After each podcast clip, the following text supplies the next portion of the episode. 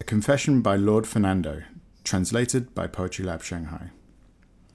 Sometime during the 14th century, near Lisbon, I became the vampire you once claimed in an, aband- an abundant town. Time endowed me with intelligence, but I always indulged myself in pleasure, negligent of debating.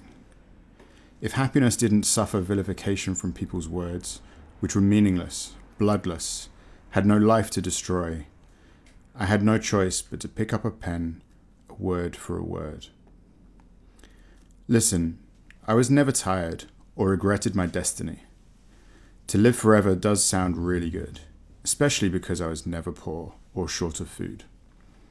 When I was alive, I was Lord's second son, not a direct heir, was a lord once, a minister, and defeated my own revolutionists, was a winemaker with a suspicious amount of wealth, an architect, a voyager.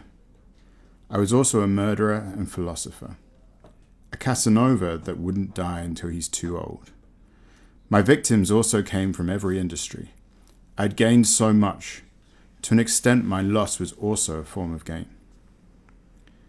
I had noticed that, however ordinary, the son of a stonemason was, he could still have a distinct life.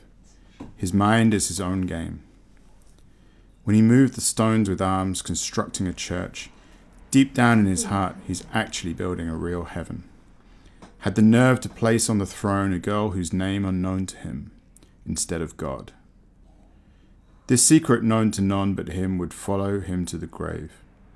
And me, only after sucking enough of his blood did I perceive it. Therefore, as long as there's newborn time, then would not repeat itself. And you wouldn't see a neighbor, not even yourselves. But you kept boasting that you'd seen too much. I'm glad I'm not able to reproduce. I'm glad I don't have to give birth to you. Death is death. Ending of a life is disappointing. I never came across someone who returned from nothingness. Just like I never came across vampires who wish to die. Because eternity sounds good, but unreachable eternity even better. Otherwise, what else can we be? If not a flamboyant illness in the universe? Why not stop fantasizing about impossibilities of eternity? Instead, gracefully approach, with a faith of definite defeat. Maybe take the gamble I am proposing now. When we meet again one day, whoever thinks eternity is bad, I shall give them death.